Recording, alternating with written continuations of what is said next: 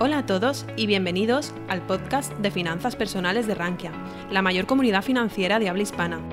En este podcast escucharás las mejores charlas, conferencias y webinars impartidos en nuestra comunidad. No olvides suscribirte a nuestras plataformas para estar al tanto de todo nuestro contenido.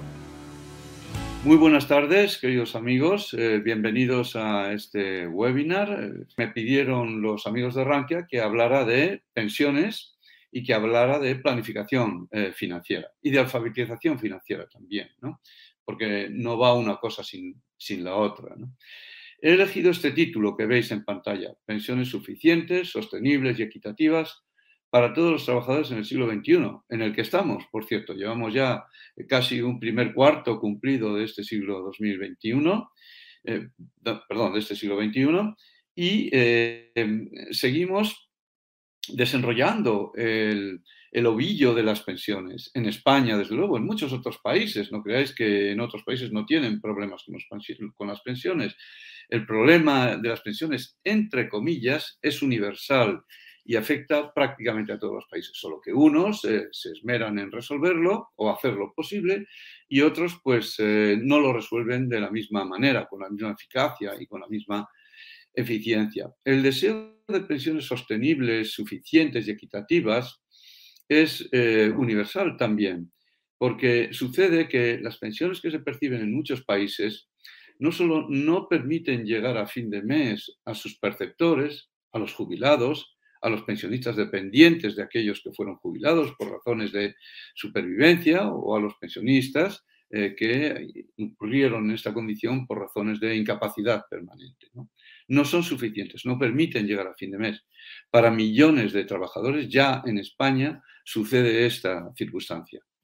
Sucede también que las pensiones no son sostenibles, es decir, que los sistemas de seguridad social y algunos que no son de seguridad social, que son de lo que se conocen habitualmente como pensiones privadas, sea de empleo o sean personales, eh, no son sostenibles, es decir, eh, tienen déficit en su eh, explotación de ingresos y gastos corriente, acumulan deuda y por lo tanto problemas de eh, solvencia eh, hacia el futuro. Y luego sucede que muchas pensiones no son equitativas. Y me gustaría declinar el término equitativo al menos en dos vertientes. Una muy importante, pero también muy obvia, que es la equidad entre las generaciones y la equidad intrageneración, es decir, entre individuos de la misma generación o de la misma cohorte, entre personas que hoy viven y que están percibiendo su pensión y que unas resultan más favorecidas o menos que otras, o entre personas que hoy viven o que van a venir en el futuro a la condición de pensionistas, no siéndolo en este momento, y que eh, pues van a, a recibir pensiones que con arreglo al mismo esfuerzo que hicieron en su momento, pues no van a ser eh, tan buenas o, van a ser peores eh, o incluso mejores a veces eh, que las pensiones de los pensionistas corrientes del momento que han hecho un esfuerzo determinado también. Y luego hay una dimensión, esto es lo que llamaríamos la mm, igualdad distributiva o la equidad distributiva, que la distribución de las pensiones entre las generaciones y entre los individuos eh, pues sea equitativa. Y luego está la dimensión de mm, equidad distributiva, perdón, contributiva. Equidad distributiva por un lado y equidad contributiva por otro lado. Es decir, que con arreglo al esfuerzo que cada uno haya hecho, haya una correspondencia, no diré estrictamente actuarial, que solo se da en los sistemas de Pilar 2 o Pilar 3, y ahora veremos qué son los sistemas de Pilar 2 o Pilar 3, pero que haya una correspondencia entre el esfuerzo que se ha hecho y lo que se recibe. Que el componente de solidaridad de las pensiones, desde luego de las pensiones públicas, que es necesario, que es socialmente deseable eh, y que permite a muchas personas compensar o compensarles por aquello que no pudieron eh, lograr en materia de esfuerzo contributivo durante sus años laborales, eh, pues que tampoco sea confiscatorio, que tampoco sea a costa del esfuerzo que han hecho muchas personas que han trabajado para sí, para sus dependientes y, en definitiva, también para sostener el sistema. De manera que suficiencia, sostenibilidad e igualdad, tanto en el sentido eh, distributivo como en el sentido contributivo. Son los tres, cuatro pilares básicos de este deseo de pensiones eh, para todos los trabajadores en el siglo XXI, que es la segunda parte de mi, de mi título de la charla de hoy, ¿no? Para todos los trabajadores. Lo del siglo XXI va de suave porque estamos en el siglo XXI, pero para todos los trabajadores. ¿Qué quiere decir para todos los trabajadores? ¿Acaso hay trabajadores que no tienen pensiones no ya suficientes, sostenibles y equitativas, sino pensiones a secas? Pues sí, desgraciadamente, hay trabajadores que no tienen pensiones, o mejor dicho, trabajadores que no califican, porque las condiciones son algo exigentes en muchos sistemas, no califican para percibir eh, pensiones, para empezar a cotizar o a aportar para sus pensiones. No califican porque o bien están en trabajos irregulares, que deberían de regularizarse, o bien son demasiado jóvenes, nunca se es demasiado joven para trabajar si se cumple la edad legal de acceso al trabajo, que normalmente es de 16 años, en España desde luego, pero que en muchos países europeos avanzados incluso se puede empezar a trabajar legalmente a los 13 años, siempre que no sean trabajos muy onerosos y que no sean trabajos que impidan a los jóvenes eh, perseguir o eh, avanzar en sus estudios. ¿no? Hay trabajadores demasiado jóvenes a los que no se les permite ser miembros de planes de pensiones, de empleo, o a los que no se les permite todavía eh, acumular los derechos que acumulan trabajadores de edades más avanzadas. Trabajadores a tiempo parcial.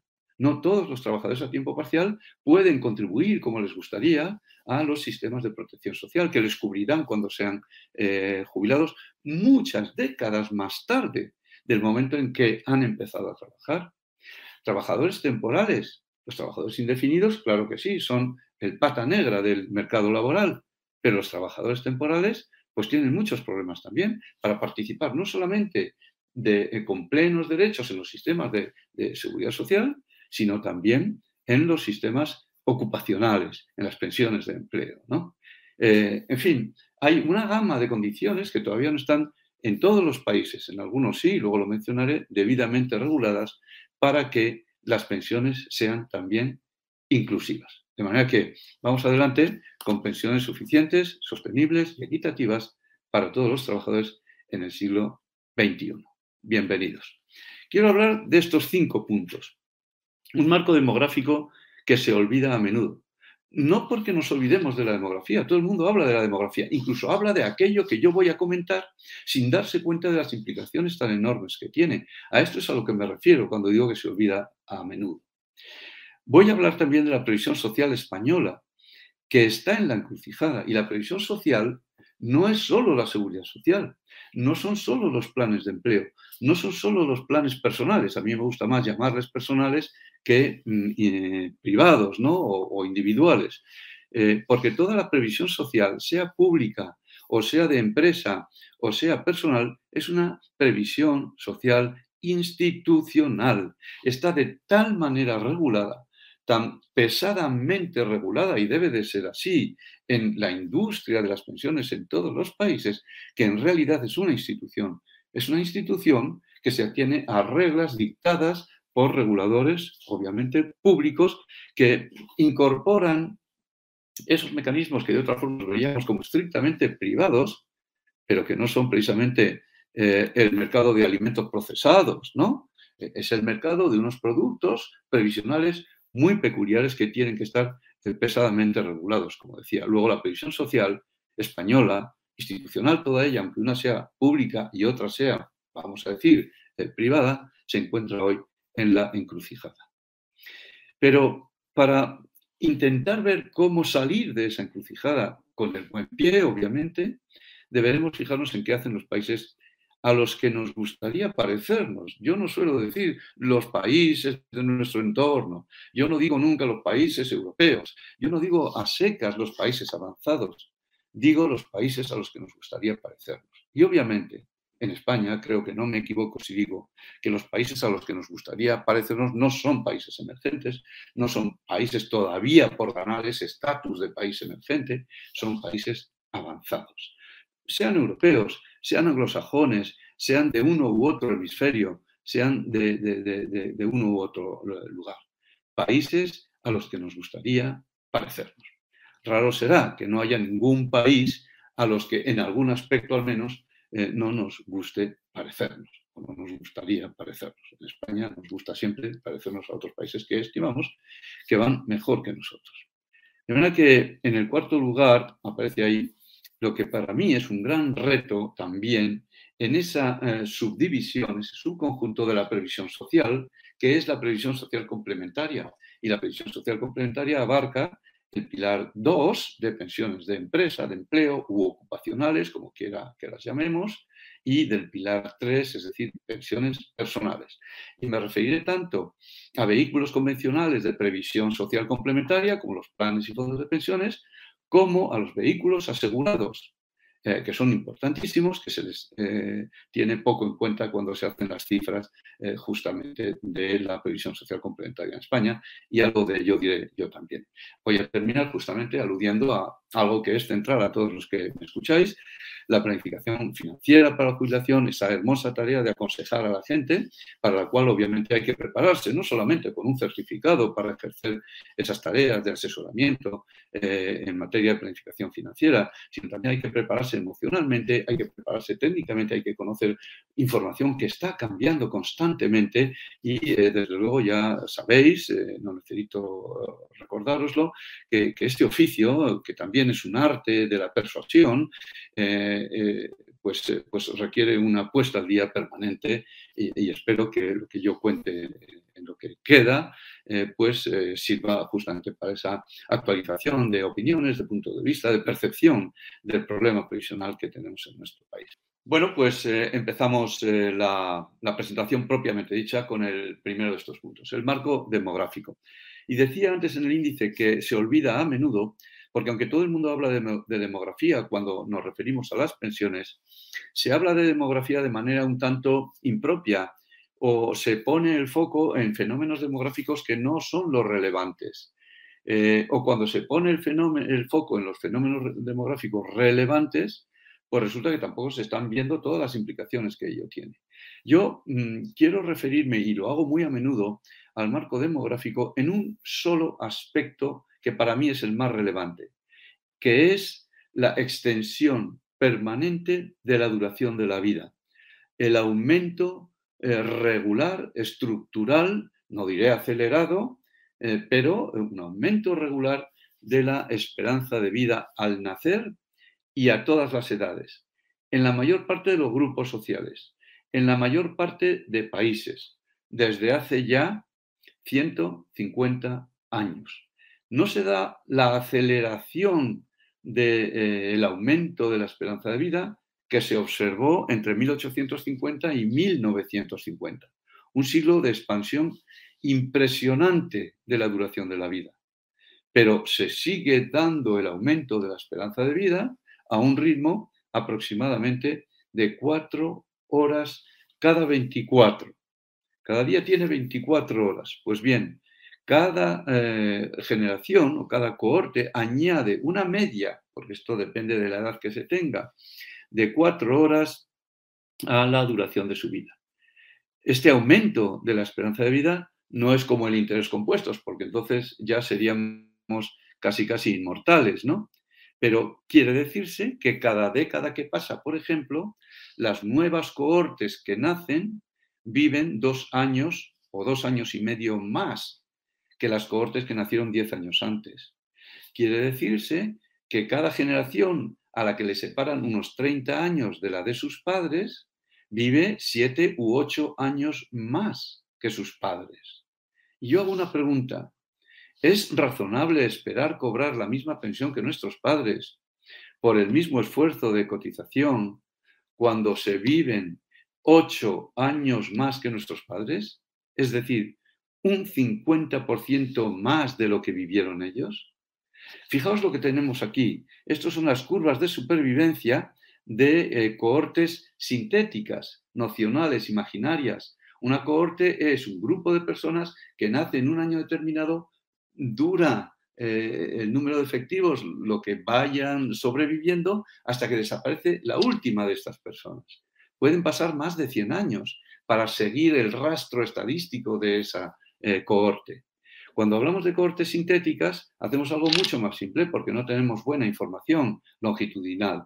Cogemos en un año T cualquiera la distribución de población por edades y la distribución de los fallecimientos de ese mismo año por edades. Y componemos todos los momentos de esta distribución, uno de los cuales es la esperanza de vida. Pero otro es eh, el número de supervivientes de una generación sintética normalizada.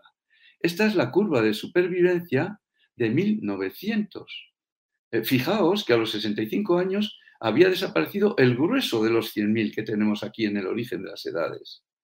Eh, y que, bueno, pues mm, la mayor parte de la gente no sobrevivía a los 85 años. muy poquita gente y, ya era muy difícil sobrevivir a los 85 años.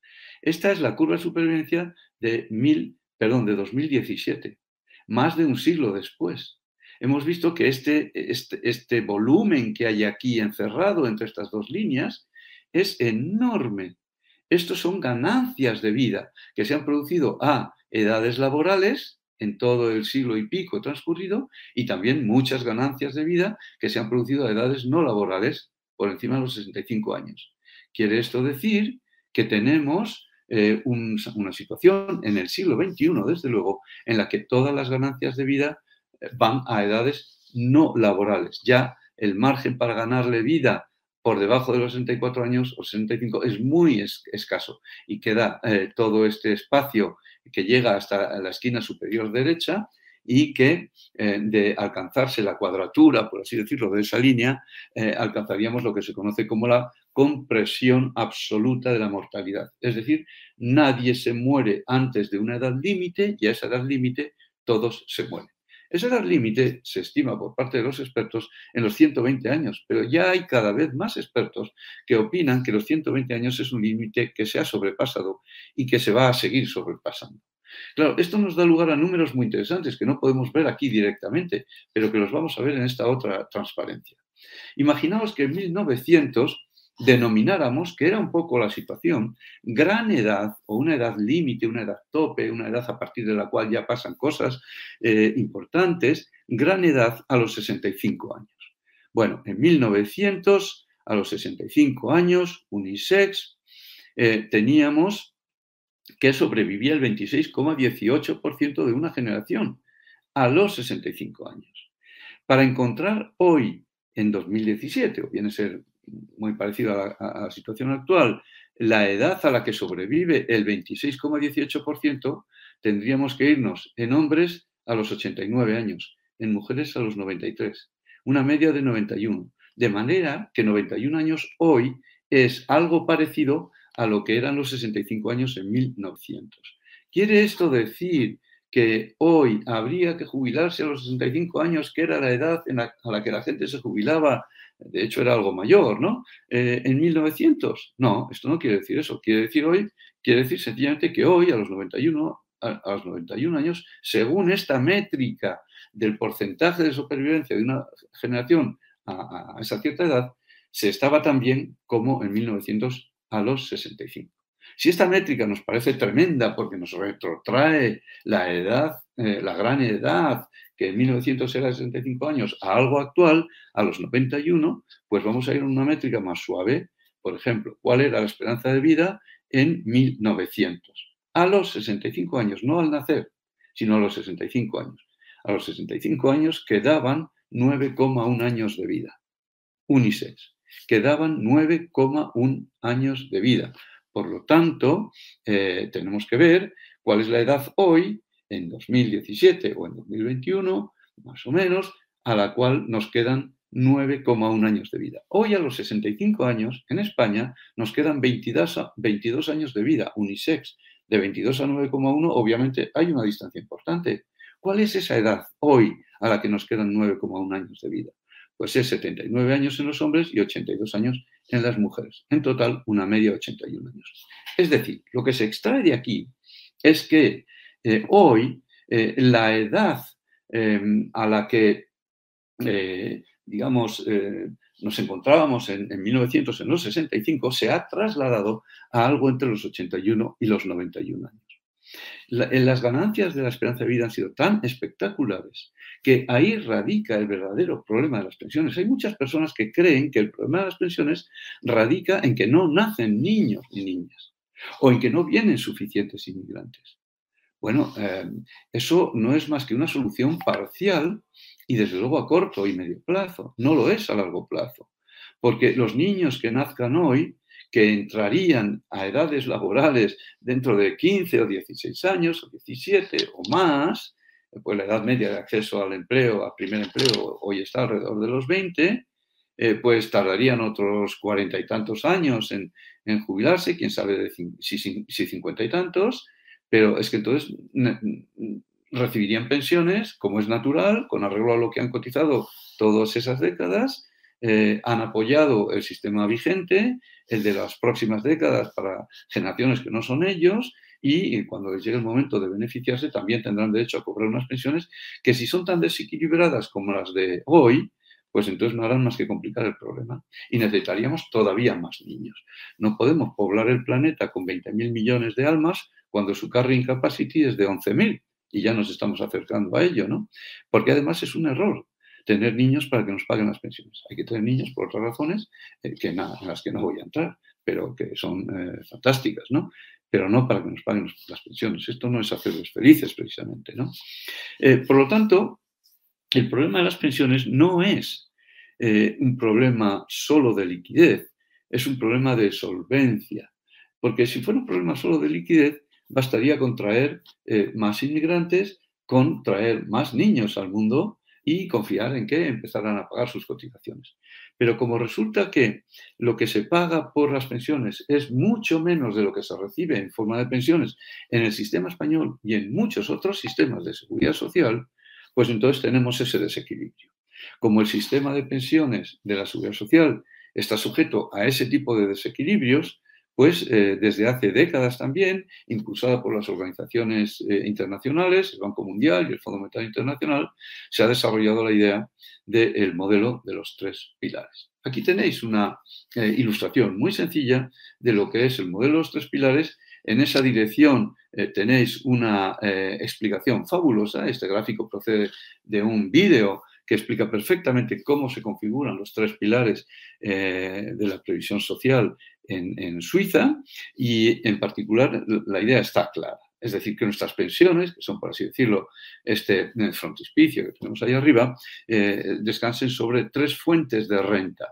Eh, las fuentes de renta de la seguridad social, que son las pensiones públicas de reparto del pilar 1, que en el caso de, estas reflexiones eh, de los organismos internacionales desde hace muchas décadas, eh, pues sitúan entre un 30 y quizá un 40% eh, el porcentaje de la pensión que, que tenemos que, recibir cuando nos jubilemos, ideal, que provenga de esa fuente de pilar 1, que es la seguridad social. Luego, un pilar 2, que son los planes de pensiones de empleo o de empresa, que también pues, deberían de aportar un eh, número de puntos porcentuales muy significativo, casi tanto y, ¿por qué no más? Y luego veremos algún caso de los que aporta la seguridad social. Con lo cual, entre el pilar 1 y el pilar 2 tendríamos un 60, quizá algo más, el 70%, ¿no? Y luego un 20, un 10%, en realidad es bastante menos en el conjunto de países que conocemos como avanzados, eh, que lo aportarán las pensiones de pilar 3, que son los planes de pensiones personales. Por lo tanto, cuando hablamos de previsión social, tenemos que entender que abraza estos tres sistemas de pensión, estas tres patas. Eh, pensiones de pilar 1, seguridad social, pensiones de pilar 2, planes de empleo u ocupacionales y pensiones de pilar 3, que son los planes de pensiones eh, personales. El hecho es que en España el modelo de los tres pilares existe, como es natural, pero está dominado por la seguridad social. La seguridad social proporciona prácticamente el 100% de las rentas de jubilación de las rentas procedentes de ahorro previsional. Eh, no diré de las rentas provenientes del alquiler de viviendas, ¿no? O de las rentas procedentes de otras actividades que se puedan compatibilizar con la seguridad social. Hablo de rentas de jubilación procedentes de vehículos eh, previsionales. En España la seguridad social proporciona más del 90% de estos ingresos para la inmensa mayoría de los jubilados. La seguridad social tiene un lugar dominante en nuestro sistema de los tres pilares, mientras que los pilares 2 y 3 Claro que existen, como decía.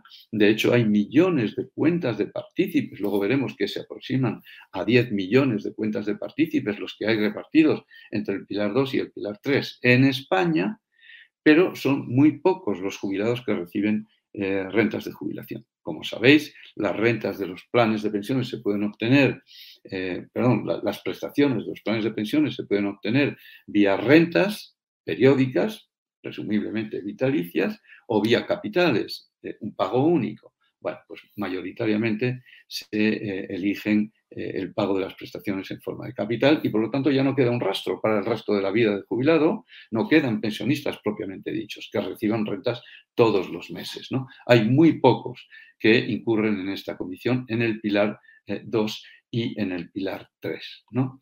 Eh, de manera que tenemos un, sistema de tres pilares en realidad muy, muy, muy asimétrico, con una primera pata que es el pilar 1 eh, robusta, en fin, con, unos fundamentos algo, algo resquebrajados que habrá que poner en orden, eh, y luego dos, dos, patas de apoyo muy, muy, por no decir insignificantes, muy, muy débiles. ¿no?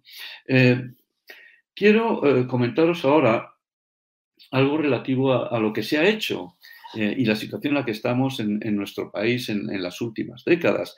Llevamos ya 35 eh, años prácticamente de eh, reformas de cierto calado en nuestro país desde que a mediados de los años 80 cundió una cierta alarma sobre la sostenibilidad de las pensiones en España. Muchos de vosotros puede que ni hubieseis nacido hace 35 años, eh, pero unos cuantos estoy seguro de que sí, ¿no? Eh, pero tampoco vais a recordar lo que pasó entonces porque seríais muy jóvenes. O si teníais, pongamos, 20 años, estabais empezando vuestra actividad laboral, probablemente estos temas no os interesaban porque entonces no interesaban a casi nadie. Y sin embargo ya hubo, ya hubo movimientos. Quiero recordar que las iniciativas de los organismos internacionales advirtiendo del problema demográfico de las pensiones, aconsejando el modelo de los tres pilares se iniciaron eh, eh, a principios de los años 80, por lo tanto, hace ya eh, más de cuatro décadas. ¿no? y esto ha ido cundiendo poco a poco, pero ya en 1985 el primer gobierno de don Felipe González, del PSOE, por lo tanto, tomó la decisión de aumentar una pieza muy importante del sistema de pensiones. Seguramente habréis oído hablar del periodo de cómputo, es decir, el número de años contra los que se calcula la pensión de los trabajadores. Claro, antes del 85 o hasta el 85 se tomaban solo dos años para el periodo de cómputo. Eh, claro, cuanto mayores fuesen las bases de cotización de esos dos últimos años, mayor iba a ser nuestra pensión, independientemente, y esto era lo grave, de cuáles hubiesen sido las bases de cotización de todos los años precedentes. Por supuesto, si no había años precedentes de cotización, no te podías jubilar, porque en aquella época se necesitaban 10 años como mínimo para tener derecho a reclamar una pensión. Hoy ya se necesitan 15, que es lo que se conoce como periodo de carencia. Pero con un periodo de cómputo de dos años, es decir, los dos últimos años, ¿qué creéis que hacían todos los trabajadores que podían, que eran virtualmente todos, los que llegaban ya a esas edades? Se ponían de acuerdo con su empleador en cotizar por la base máxima, o si eran trabajadores autónomos, elegían cotizar por la base máxima y habiendo cotizado solo dos años por la base máxima, se obtenía la mejor pensión del sistema, la pensión máxima. Aunque se hubiese cotizado el resto de los 38, 40 o más años por debajo de las bases máximas o incluso por las bases mínimas. Eh, esto se conocía como la compra de pensiones en los medios del sistema y también entre los medios especializados. Todos los jefes de personal de las empresas, porque entonces había más jefes de personal que directores de personas ¿no? o de recursos humanos, sabían perfectamente esta práctica y la connivencia era escandalosa todo el mundo que podía, y casi todos podían hacerlo, pues eh, elegían cotizar por la base máxima. Esta práctica aberrante y escandalosa se acabó con la ley de 1985. Le costó un serio disgusto al gobierno, porque Comisiones Obreras eh, convocó, con mucho éxito, por cierto, una huelga general. Creo recordar que fue la primera de la democracia, seguramente no, pero, pero fue una de las primeras de la democracia en, nuestro país. Una huelga general que paralizó el país. Y además el secretario general de la UGT, don Nicolás Redondo, padre, pues rompió relaciones personales con el presidente del gobierno, don Felipe González, eh, para siempre. Eh, la reforma de 1985 tuvo efectos beneficiosos durante muchos años, más de una década. Y eso que entonces la seguridad social tenía todavía superávit bastante eh, jugosos. Superávit que se integraban en los presupuestos generales del Estado, que nadie acumulaba en una hucha, que nadie utilizaba para afrontar tiempos peores porque se creía que la seguridad social nunca iba a tener tiempos peores porque había más de tres cotizantes por cada trabajador, más de tres afiliados por cada pensionista. Eh, entonces, eso era la impresión, daba la impresión de que era inagotable. Bueno, pues eh, en realidad, en muy poco tiempo se acabó esa bonanza y la seguridad social empezó a tener problemas de pensiones. En el periodo 93-97 se eh, sucedieron cosas muy importantes. En el 93 eh, el PSOE ganó unas elecciones que estaba pronosticado, lo decían todas las encuestas, que no debía de ganar. Eh, las debía de ganar, según las encuestas, claro, el, Partido Popular, ¿no? ¿Por qué? Porque la situación económica era, era, mala, estábamos en una eh, grave recesión que había subido la tasa de desempleo al 24% y las pensiones empezaban a dar problemas ya. De, se, advertían problemas, se advertían déficit, se, advertía el deterioro de la relación de cotizantes a pensionistas y por lo tanto eh, pues eh, era una cuestión muy delicada. Entonces, en, en, medio de la campaña electoral, don Felipe González dijo, cuando tenía todos los pronósticos en contra, don Felipe González dijo, eh, si el Partido Popular gana las elecciones, las pensiones bajarán eh, no sé cuántos miles de pesetas al año. Había un vídeo que se podía recuperar todavía en Internet sobre este debate. Yo he vuelto a, buscarlo y ha desaparecido, eh, pero desde luego en ese vídeo se dio la clave de lo que pasó. En ese momento, los votantes, los electores, tuvieron tal pánico que decidieron darle la vuelta a la tortilla de las encuestas. Y efectivamente, en el 93 ganó eh, el Partido Socialista cuando todos los pronósticos ganó legítimamente, vamos a ver, eh, cuando todos los pronósticos indicaban que era el Partido Popular el que eh, pintaba como ganador de esas elecciones generales. Esto trajo como consecuencia el Pacto de Toledo, es decir, un pacto para no introducir las pensiones en la batalla partidista, en la batalla electoral, cosa que quienes hayan asistido a las últimas batallas electorales habrán constatado que no ha servido para nada, porque se han traído las pensiones a los debates electorales, a, la querella partidista en el Parlamento y seguimos eh, más o menos así. Pero es verdad que el Pacto de Toledo ha ido produciendo una serie de resultados. Los más importantes son las recomendaciones, entre ellas de que las pensiones se hagan por la reforma de las pensiones se hagan por consenso, que no sean radicales y que se vaya avanzando poco a poco. Bueno, pues en 1997 el señor Aznar en su primer gobierno eh, propuso una reforma de las pensiones cuyo elemento central, había muchos más, ¿eh? no creáis que son solo estos, pero no quiero extenderme, era el paso del cómputo de 8 a 15 años. Fijaos que el paso de 2 a 8 años fue valentísimo y fue muy duro y las consecuencias para el gobierno fueron serias. Eh, pero restableció eh, las cuentas de la seguridad social.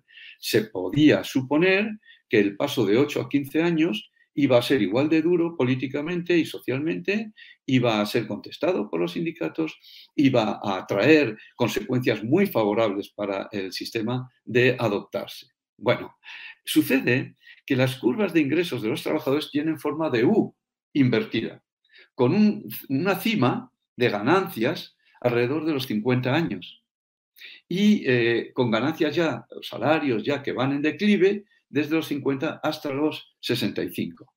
Cuando el periodo de cómputo pasó de 2 a 8, se fastidió en buena hora la aberrante práctica de la compra de pensiones, Pero bueno, pues las cosas no habían ido muy mal hasta los 85, hasta 1985. Eh, bueno, los trabajadores vieron que pasar de 2 a 8, pues en realidad era incluso recuperar eh, buenos años, de, eh, buenos años de, cotización. Pero es verdad que como se acabó la compra de pensiones, pues al meter 8 años ya la gente no pudo cotizar por la base máxima durante tantos 8 años, tantos ocho años como se habían, se habían acordado. Pero es que en el 97 se pasó de 8 a 15 eh, y por lo tanto se mm, logró que mucha gente ya viniendo de bases efectivas cercanas a sus salarios, no a la máxima artificial que se buscaba antes del 85, eh, observó que recuperaba periodos de cotización con bases más elevadas, encaminándose por el tramo ascendente de esa U hasta la cima de los 50 años. Eh, todavía de 50 a 65 se veía viendo los 15 años de diferencia y por lo tanto la mayor parte de los trabajadores que se jubilaron a partir de la entrada en vigor de esta ley ganaron unas pesetas al mes en su pensión. No hubo ningún efecto de disminución de la pensión, que llegó a ser del 12% en los casos más agudos cuando se adoptó la ley en 1985, la ley de reforma sino que en 1997 los sindicatos aplaudieron efusivamente esta medida porque de hecho las pensiones aumentaron. Y cuando se, hace una reforma que hace que aumente las pensiones, inmediatamente sucede que se deterioran las cuentas del sistema. Esta es una lección que creo que no hemos aprendido lo suficiente. Es decir, que cuando se persigue mejorar las pensiones, la suficiencia de las pensiones, se consigue deteriorar la sostenibilidad de las mismas. Y ese equilibrio entre suficiencia y sostenibilidad es muy delicado y por lo tanto hay que buscarlo con mucho ahínco, con mucha sofisticación y no es lo que ha venido haciendo en nuestro país. Pasamos el periodo 93-97 y llegamos al periodo 2011-2013. Entre el 97 y 2011 no pasó gran cosa en materia de reforma de las pensiones, pero claro, se produjo la crisis financiera, la espantosa crisis financiera que arrancó en 2009, de hecho ya a finales, en la segunda mitad de 2008, pero que se prolongó hasta 2013. Este periodo 2011-2013 fue un periodo muy delicado, pero muy delicado para hacer reforma de las pensiones. Y hubo dos una reforma en 2011 eh, liderada por el gobierno del Sol, el señor Zapatero, y una reforma en 2013 liderada por el señor Rajoy, el gobierno del, PP, justamente como consecuencia de que la crisis agudizó la situación, crisis financiera, y por lo tanto dio un poco el giro eh, electoral eh, que, que, se vivió entonces. En 2011, las dos medidas más importantes consistieron en aumentar la edad de jubilación a los 67 años este año 2022 estamos en 66 eh, años y dos meses. En 2027 llegaremos a los 67 años. Y también se aumentó el periodo de cómputo, un periodo transitorio, de los 15 del señor Aznar a los 25 eh, del señor Zapatero. Bueno, eh, este año 2022 ya tenemos los 25 años en la fórmula de cálculo de la pensión, del periodo de cómputo. ¿no? También se introdujeron dos elementos, eh, se anunció un elemento muy importante en la reforma de 2011, un factor de sustitución que no se definió realmente. Eh, como aquella reforma fue insuficiente y todas las proyecciones que se hacían decían que como mucho corregiría una tercera parte del enorme déficit que se preveía para 2060, según todos los estudios, la Comisión Europea influyó de manera importante para que eh, el, nuevo gobierno del PP de, 2000, de finales de 2011, 2012, pues ya de alguna forma complementara la pensión la reforma de las pensiones de 2011. Eh, se le pidió al gobierno español que mm, acelerase el calendario de entrada en vigor de la nueva edad de jubilación de los 67, que no se alcanzará hasta 2027. Recordad que estábamos en 2012, o sea que quedaban 15 eh, años hasta 2027. Para 15 años se veían como un periodo muy lejano para aumentar la edad eh, legal de jubilación. y la recomendación de la Comisión Europea fue que se acelerase ese calendario. En vez de acelerar ese calendario, que sigue siendo el mismo que fue en, 2012, 2014, cuando entró en vigor la, la, la reforma de, las pensiones, en 2013, que, fue cuando entró en vigor la reforma de 2011, pues lo que sucedió es que en la reforma de 2013 se introdujeron dos mecanismos muy importantes. Ese factor de sostenibilidad ya anunciado en la reforma de 2011, se le dio cuerpo y, luego hubo un informe de expertos además que lo definió y un Real Decreto Ley que lo implementó, ¿no? Eh, que consistía en que con motivo del aumento de la esperanza de vida se hiciese una corrección a la baja, obviamente, puesto que se trataba de un aumento de la duración de la vida, una corrección a la baja de la pensión al nacimiento de la misma. No para el resto de la vida del pensionista, pero sí al nacimiento. Es, eh, si en un periodo de cinco años la esperanza de vida había aumentado un 2%, digamos, pues la pensión tenía que caer un 2% en, en, el momento de la revisión.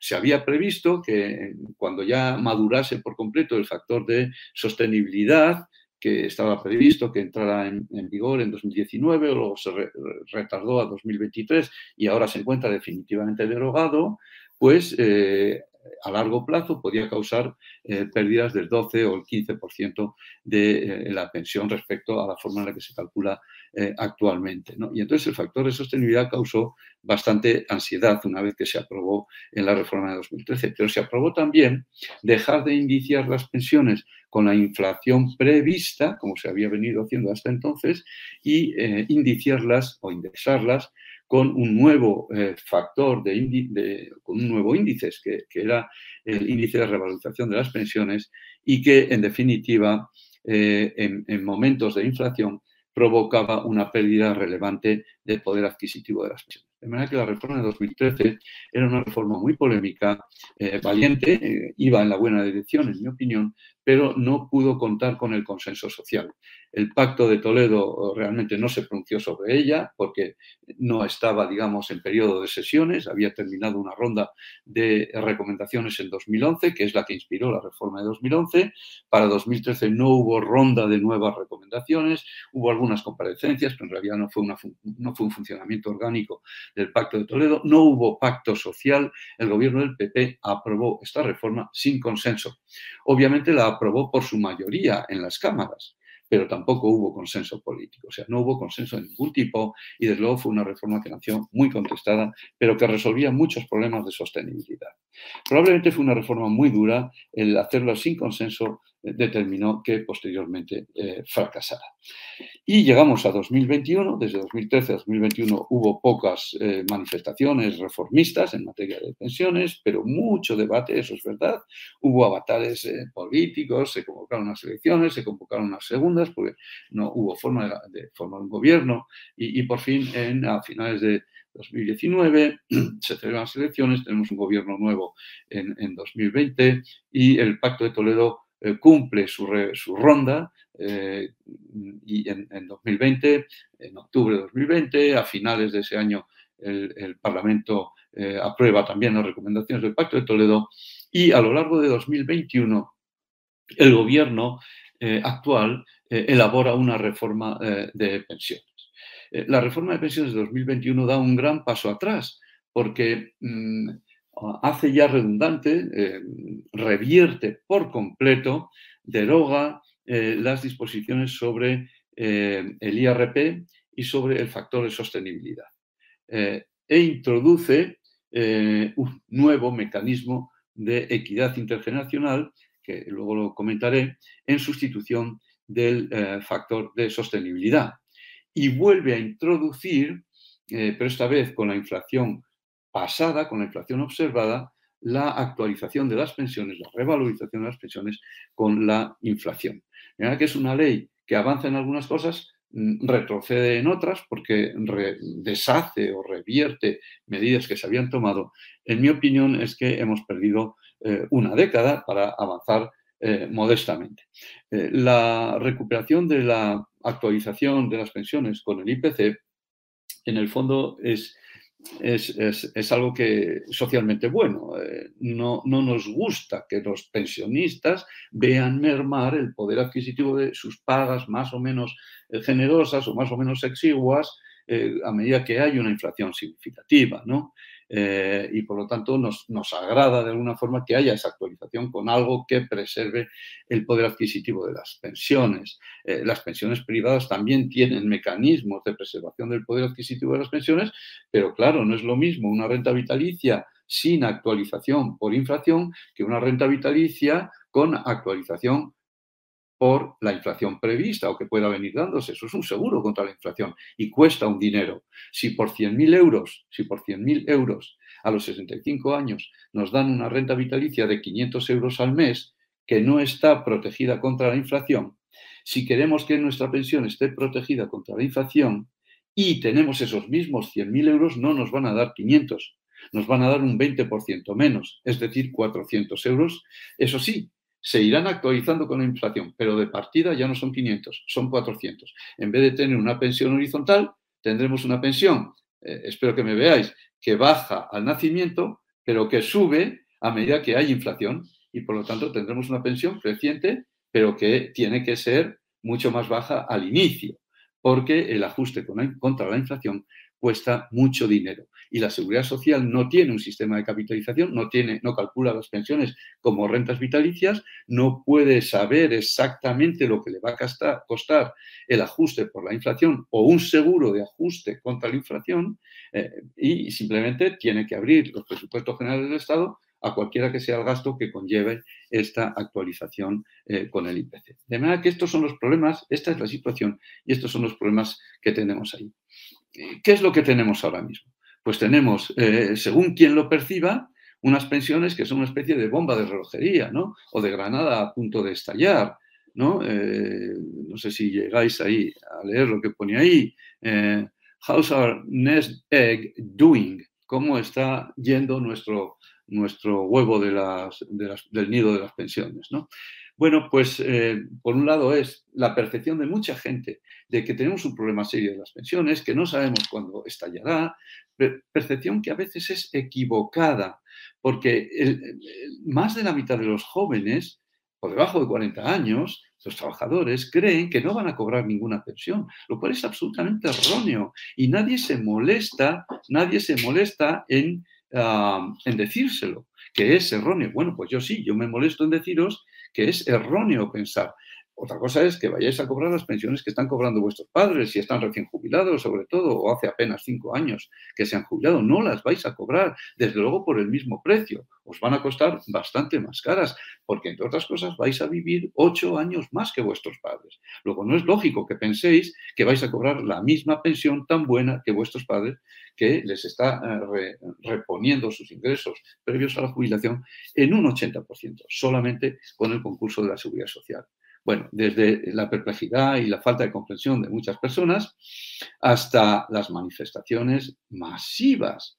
Eh, esta es una manifestación de, Bilbao de, hace un año o así, eh, en donde, bueno, pues precisamente allí donde las pensiones son más altas, porque se las merecen, porque han cotizado más, que es Euskadi, pues eh, surge eh, digamos, este movimiento reivindicativo, no al 0,25. Por cierto, el 0,25 era el IRP, que ya no existe, de manera que esta reivindicación al menos se ha, se ha conseguido. ¿no? Eh, este es uno de los carteles de los eh, chalecos amarillos, ¿no? Retrait Macron, c'est non no a las eh, reformas a las pensiones de, Macron. ¿no?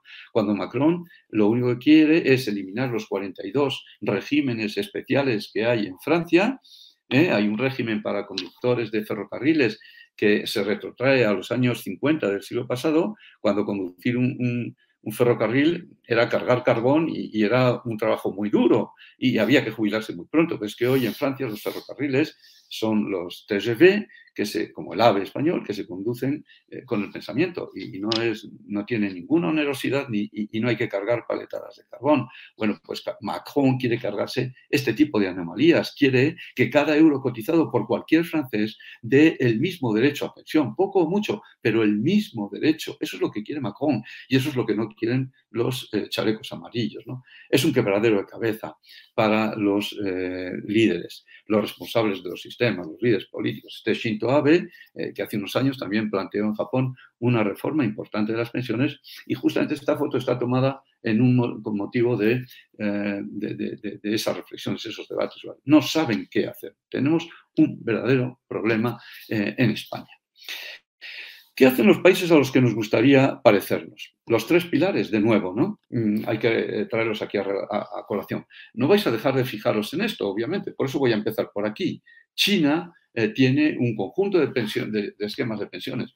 La, seguridad social existe hasta en China. Lo que pasa es que, fijaos, eh, aquí tenemos los ahorros previsionales que representa el primer pilar, que es público y que es de capitalización, aunque tiene pensiones básicas también y que está dotado por el gobierno.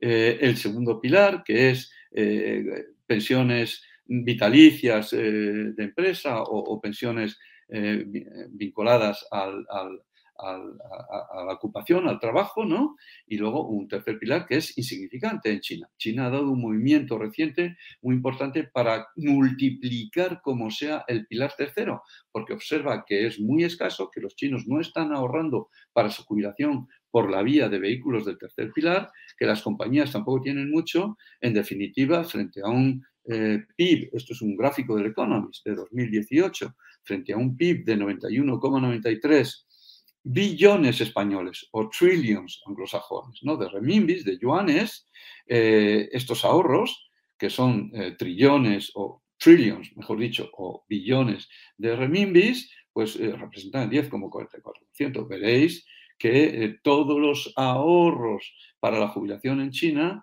son insignificantes y desde luego son similares a los ahorros que tenemos para la jubilación en los pilares 2 y 3 en España, como veremos luego. Pero claro, eh, en, el modelo de los tres pilares, lo que sucede en muchos otros países es que la seguridad social no es el pilar dominante. En los países más avanzados, desde luego que no. Recordad eh, eh, los tres pilares en esa especie de templo romano, templo griego, ¿no? que veíamos antes. La seguridad social ah, tiene un peso muy bajo en muchos países. Por ejemplo, en Holanda, las pensiones ocupacionales, solo las pensiones ocupacionales, cubren el 70% del último salario. Y la seguridad social da solo el 30% restante mediante una pensión básica. La seguridad social existe en Holanda, cobra cotizaciones importantes, pero las prestaciones que da son básicas. Las prestaciones más importantes vienen del sistema de pensiones de empleo que es obligatorio en Holanda. ¿Vale? Luego veremos, porque Holanda tiene esto, que es fabuloso, pero tiene algún problemilla aquí, ¿no? Y luego, en realidad, eh, la seguridad social no es el pilar dominante, lo repito, su peso en las rentas de los trabajadores recién jubilados está entre el 30 y el 50% del último salario. En España está en el 80%. Cuando decimos, y mucha gente lo dice en España, que nuestras pensiones sean como las alemanas o las francesas, desconocen que las pensiones que da la seguridad social en Alemania o en Francia no cubren ni siquiera más allá del 50% del último salario. De manera que si nos dieran las pensiones que dan en Alemania o en Francia a los trabajadores la seguridad social, tendrían que reducirse nuestra tasa de sustitución de la seguridad social del 80 al 50%. Otra cosa es que nos dijeran, no, no, pero en absoluto. Digo, bueno, claro, si queremos las mismas pensiones absolutas que tiene Alemania o en Francia, tendremos que ser igual de productivos, que no lo somos ni de broma, que en Alemania o en Francia como no somos un país con mucha productividad, nuestros salarios son bajos, los salarios hacen que las pensiones sean bajas también y el 80% sigue siendo una tasa de sustitución fabulosa que para sí quisieran ver en todos los países más avanzados que el nuestro. Para sí quisieran verla. De manera que recalco este aspecto, ¿no? ¿Qué están haciendo estos países? Mira, aquí tenéis dos grandes ideas. El sistema de cuentas nocionales o de cuentas individuales eh, de reparto pero con capitalización nocional. Consiste en ponerle una capa actuarial al sistema de reparto para hacerlo sostenible en el medio y largo plazo. ¿Cómo? Convirtiendo su fórmula de cálculo de las pensiones de prestación definida en una fórmula de aportación definida.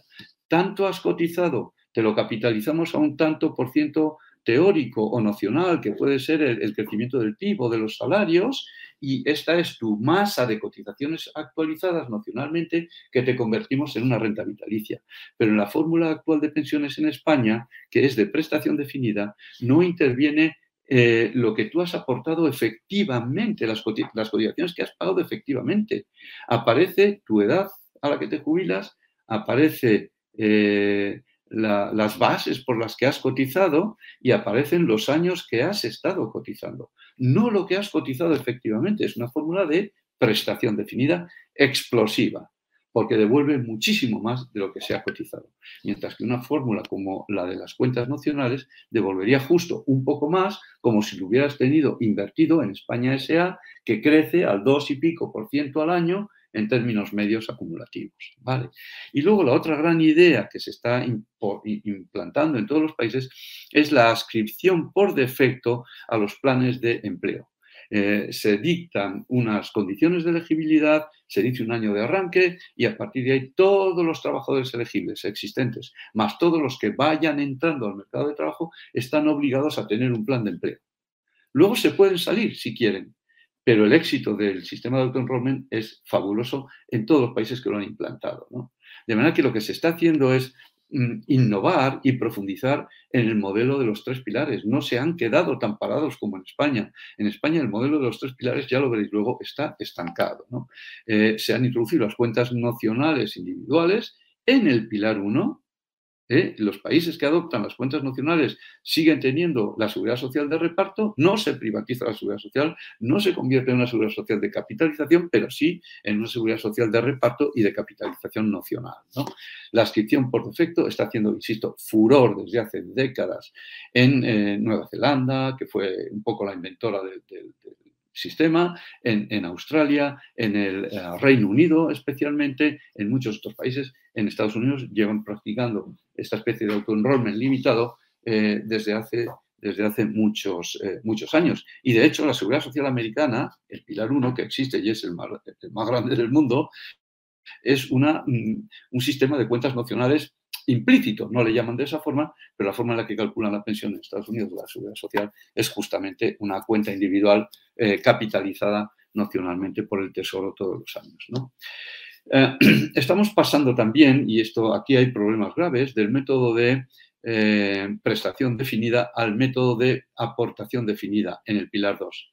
Holanda, por ejemplo, mencionaba antes el caso, Holanda tiene que convertir antes de 2026 todos los contratos de prestación definida, que son la mayoría en sus pensiones complementarias, los tiene que convertir en contratos de aportación definida, sí o sí, empezando desde 2001. Ya se está llevando a cabo ese proceso.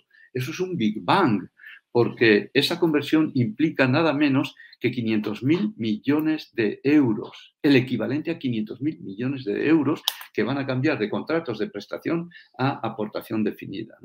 Versiones inclusivas en el Pilar 2, por ejemplo, Noruega ha eh, creado leyes para que no se excluya a trabajadores jóvenes, no se excluya a trabajadores de bajos ingresos, no se excluya a trabajadores temporales, no se excluya a trabajadores de jornada parcial todos los trabajadores son ahora elegibles para las pensiones de empresa, como lo son para la seguridad social. ¿no? Eh, pensiones low cost.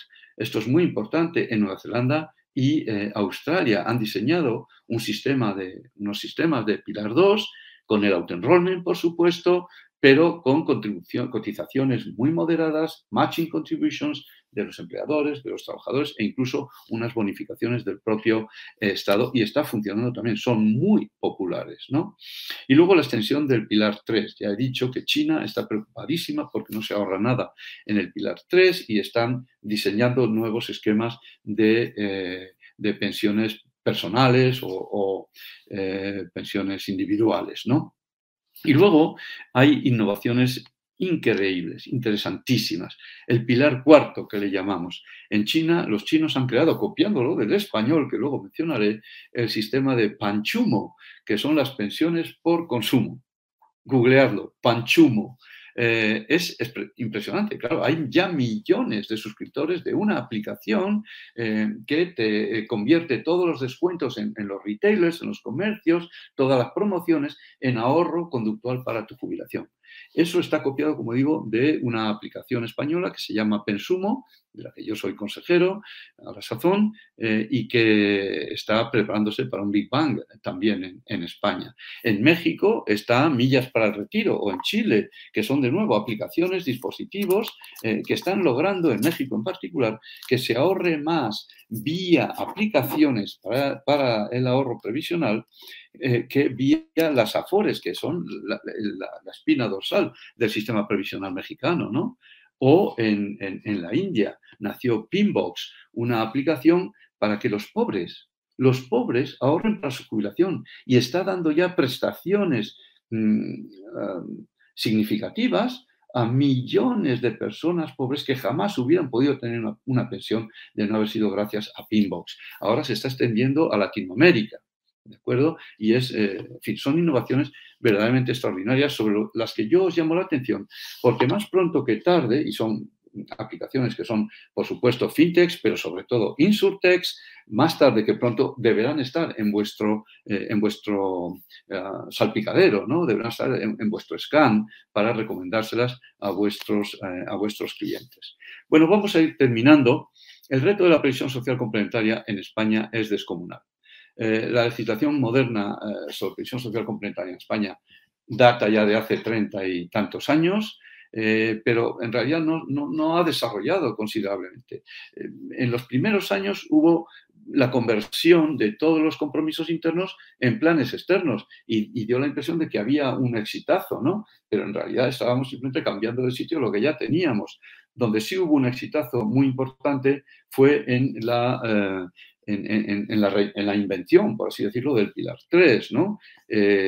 pues eh, apenas dos décadas más tarde de iniciado eh, eh, la legislación, el sistema estaba en su cumbre, pero desde entonces está también estancado por varias razones.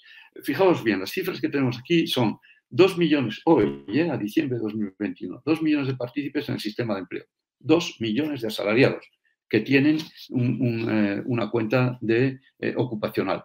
Pero claro, una cuenta ocupacional que, tiene eh, unas muy pocas docenas o decenas de miles de euros eh, en su cuenta y que no da prestaciones eh, suficientes. Y luego tenemos 7,5 millones de cuentas de partícipes, que a lo mejor son 6 millones de partícipes, este, esta cifra no está bien calculada, en el sistema individual o personal. Esto es un exitazo. En, en 1987-88 no había nada. Había algunos seguros, pero, eh, este sistema se ha quedado prácticamente de nada y floreció hasta antes de la crisis financiera. Desde entonces se ha estancado. La mitad de los partícipes no hacen aportaciones y las aportaciones no crecen eh, y por lo tanto los fondos bajo gestión, los recursos bajo gestión, están al albur no del ingreso de nuevos recursos, eh, que ya son insuficientes para pagar las prestaciones, pero eso es distinto porque no provoca déficit, son sistemas de capitalización y, las prestaciones se pagan de otra manera, pero claro, se pagan contra los capitales y las reservas matemáticas que hacen que el sistema en su conjunto se esté haciendo cada vez más pequeño, ¿no? O pueda hacerse cada vez más pequeño, ¿no? Eh, entonces, eh, tenemos activos totales por valor de 128 eh, mil millones, millardos de euros, el 11,4% del PIB, en el pilar 2 y 3 en España, cuando en Holanda hay dos veces el PIB, en el Reino Unido hay vez y media el PIB, en Estados Unidos tienen más de una vez el PIB, en ahorro previsional. Son ahorros fabulosos, aquí estamos muy lejos. Y ahora ya se da el caso de que se tienen menos ingresos por aportaciones que gastos por prestaciones. Insisto, una persona eh, insensata diría, pues eso es un déficit. No es un déficit, pues son sistemas de capitalización simplemente que ya no se pueden pagar los gastos por prestaciones con los ingresos por aportaciones y hay que empezar a liquidar contablemente ¿eh? también.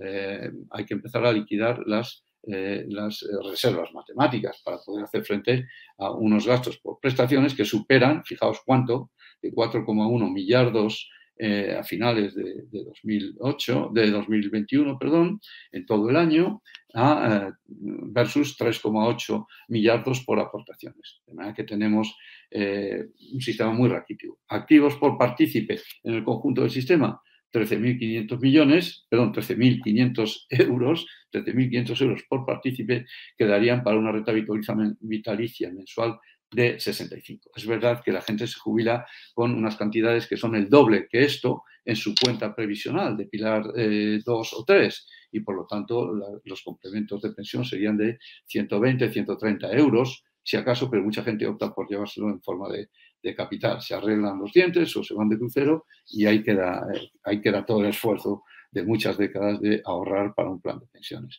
La previsión social eh, complementaria española necesita un Big Bang porque además los planes de empleo individual se están degradando eh, en el plano fiscal progresivamente. el límite de la deducción para 2022 ya es de 1.500 cuando hace no mucho estaba en 8.000 eh, euros o podía llegar a ser hasta los 8.000 euros. Bueno, los últimos minutos y espero no sobrepasarme de, la hora que tenía asignada.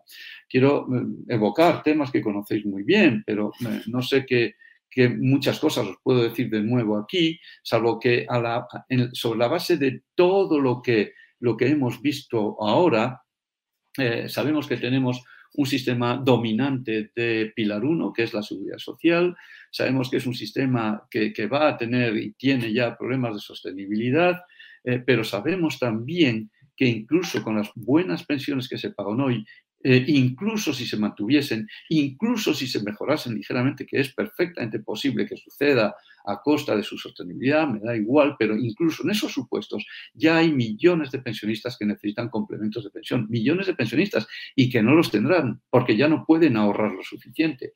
Pero hay millones de trabajadores que necesitarán complementos de pensión, que los podrían tener si ahorrasen lo suficiente. ¿Qué sucede? Que en España se ahorra mal. En España se ahorra en, en, masas de ladrillos y argamasa que llamamos viviendas. Se ahorra en ladrillos eh, y no en ahorro previsional propiamente dicho. El ahorro previsional a largo plazo ya hemos visto que es muy insignificante. La vivienda, por otra parte, representa el 80% de la riqueza neta de los hogares y su valor equivale a 3,5 veces el PIB. El ahorro en vivienda obviamente no es ahorro previsional, ni aunque lo, pretendan los dueños de los pisos, que muchas veces en reuniones familiares dicen, no, no, mi plan de pensiones es mi vivienda. No saben lo que dicen. Muy pocos, nueve de cada diez apenas, em, acaba disfrutando de su vivienda en forma de rentas de jubilación. La vivienda se la quedan los herederos, por buenas razones seguramente, pero no entro a considerar ese comportamiento, pero sencillamente eh, estas 3,5 veces el PIB que tenemos en forma de ladrillos no son ahorro previsional. En Holanda, como mucho, hay dos veces el PIB en ahorro. Un país que tuviera 3,5 veces el PIB en ahorro previsional no tendría ninguno, pero ningún problema de pensiones. Podría incluso prescindir de la seguridad social. Bueno, no es eso lo que pretendo. Pero sucede que el ahorro previsional es escaso y además empieza a estar en, algunas vertientes maltratado. Ya lo he dicho, el caso de las pensiones individuales. ¿no? Pero en mi opinión, todo vehículo previsional, y me cuesta convencer a mis colegas del sector, todo vehículo previsional debería tener la misma fiscalidad. No hay una rata ahí, no mejor ni peor que las cotizaciones a la seguridad social y las pensiones de la seguridad social. Poca gente repara en esto. Es más, la gente cree que cuando paga impuestos por sus pensiones está pagando doble. No, porque las cotizaciones con las que se crearon esos derechos a pensión fueron exentas íntegramente del impuesto de sociedades y del impuesto y del IRP de los pensionistas. Íntegramente. Las pensiones tributan porque las cotizaciones no tributaron y tienen un tratamiento fiscal muy bueno, que yo reivindico para cualquier vehículo previsional español, lo cual no es el caso. Y llegados a este punto, pues en, realidad hay que enfatizar lo que ya todos sabéis, enfatizar a vuestros clientes, pero mm, os quiero contar eh, alguna, alguna idea sobre esto. Vamos a ver, tenéis que mostrar las ventajas de ahorrar a largo plazo. Y entre esas ventajas, eh, no debéis de colar nunca el argumento de que la seguridad social va a quebrar y que por eso necesitan complemento de pensiones. Si la gente tiene sentido común, no volverá a visitar vuestra, vuestro, a, demandar vuestro consejo, porque no es la mejor manera de vender nuestros productos. Nuestros productos tienen que venderse porque sean buenos, es decir, sean eficaces, logren lo que, lo que necesitamos y sean eficientes, lo logren a un coste bajo. Y no porque hagamos miedo, que no sabemos, porque no tenemos una bola de cristal lo que va a pasar respecto a lo que sea el futuro de la seguridad social. Me disgusta mucho, de verdad, observar que jóvenes asesores financieros dicen a sus clientes que tienen que ahorrar, y a mí me han vendido así hace años eh, planes de pensiones, tienen que ahorrar por esta vía para que eh, cuando la seguridad social quiebre podamos tener un complemento de pensiones. No es verdad, no es la forma de vender. Yo, desde luego, a, los mediadores que me han intentado vender de esta forma los productos, no he vuelto a recibirles. ¿no? Eh, hay que educar financieramente a los jóvenes. Los jóvenes, los jóvenes tienen que saber que sus cotizaciones dan para lo que dan, Ah, y, que, y, que, no dan para todo, cuando además van a vivir mucho más que sus padres. ¿no? Estos aspectos son importantes que os eh, hagáis eh, ver. ¿no? Hay que crear sistemas de ahorro novedoso y conductual. Yo sé que no hay más remedio que vender lo que tenemos en, en la trastienda de nuestras boutiques pero que mm, hay que innovar y se innova poco en España. Ya os he anunciado la llegada del cuarto pilar de la previsión social complementaria, ¿no? Las pensiones basadas en el gasto, en el consumo. Eh, Pensumo, por ejemplo, es una aplicación española que lo hace eh, y eh, en, mecanismos conductuales. aplicaciones y dispositivos. ¿no? los mecanismos conductuales son interesantes porque consisten en empujancitos que se nos da para que de forma indolora, sin darnos cuenta, logremos ahorrar eh, miles de euros antes de nuestra jubilación. Con eh, aportaciones muy modestas de 500 euros al año, se puede reunir en 40 años de vida, se pueden reunir capitales principal de unos 30 o 40 mil euros. Si eso se gestiona bien, eso se puede duplicar, 60 u 80 mil euros. 60 mil euros hoy, con la regla del 5 que yo utilizo, ya te permiten obtener eh, un complemento de pensión de 300 euros. 60 mil multiplicado por 5 dividido por 1000. Esa es mi regla del 5 para calcular una renta vitalicia grosso modo. Es ilustrativo, no vayáis a creer que es contractual. Eh, pero al mes, 300 euros al mes, ya harían felices, como decía, a millones de pensionistas. Y tenéis que convencerles de que eso es posible. No matter, da igual lo que haga la seguridad social, por favor, da igual defender a la seguridad social, sobre todo de sus entusiastas pero a la vez defender vuestro discurso, sed eh, eh, persuasivos y sobre todo eh, armaos bien de razones, porque las hay y muchas, para lograr que la gente ahorre felizmente de manera indolora, sin darse cuenta y acabe teniendo complementos de pensiones de entre 300 y 500 euros al mes. Es mucho más fácil, pero hoy casi nadie puede permitirse eso. Y esta es la gran tarea que tenemos por adelante, ¿no? ensanchar el mercado con más agentes, crear más y mejores productos de ahorro previsional. Esto en otros países lo llaman competencia, pero me quedo ahí porque no quiero herir sensibilidades, ¿no? Hay que recuperar el ahorro de nuestros abuelos. Hoy, y no lo digo de forma expectativa, ya me gustaría ser como ellos, hoy te dan un premio Nobel por hacer investigaciones sobre las ciencias conductuales, por finanzas conductuales, etc. No es fácil que te den un premio Nobel, no es fácil hacer investigación puntera sobre finanzas conductuales. Ya me gustaría a mí ser siquiera un discípulo de, aquellos a quienes les dan los premios Nobel por este motivo. Pero es que a nuestros abuelos, a nuestros abuelos, no necesitaban ni el estímulo de un premio Nobel, ni haber acudido ni siquiera a hacer el bachillerato. Sabían ahorrar, nos abrían una cartilla de ahorros cuando nacíamos hoy te hacen socio del Atlético de Madrid en el mejor de los casos. Bueno, aquí tenéis referencias de Loris, aquí tenéis referencias mías, lo voy a dejar aquí porque creo que estoy al filo de los 60 minutos. Muchísimas gracias por vuestra atención, disfrutad de la jornada, disfrutad de este año y tratad de ser pues esos planificadores eh, para la jubilación que la sociedad necesita y que yo he tratado de enfatizar, aludiendo a problemas, pero también aludiendo a esperanzas. Muchísimas gracias por vuestra atención. Si te ha gustado nuestro podcast, te invitamos a que nos lo cuentes en los comentarios.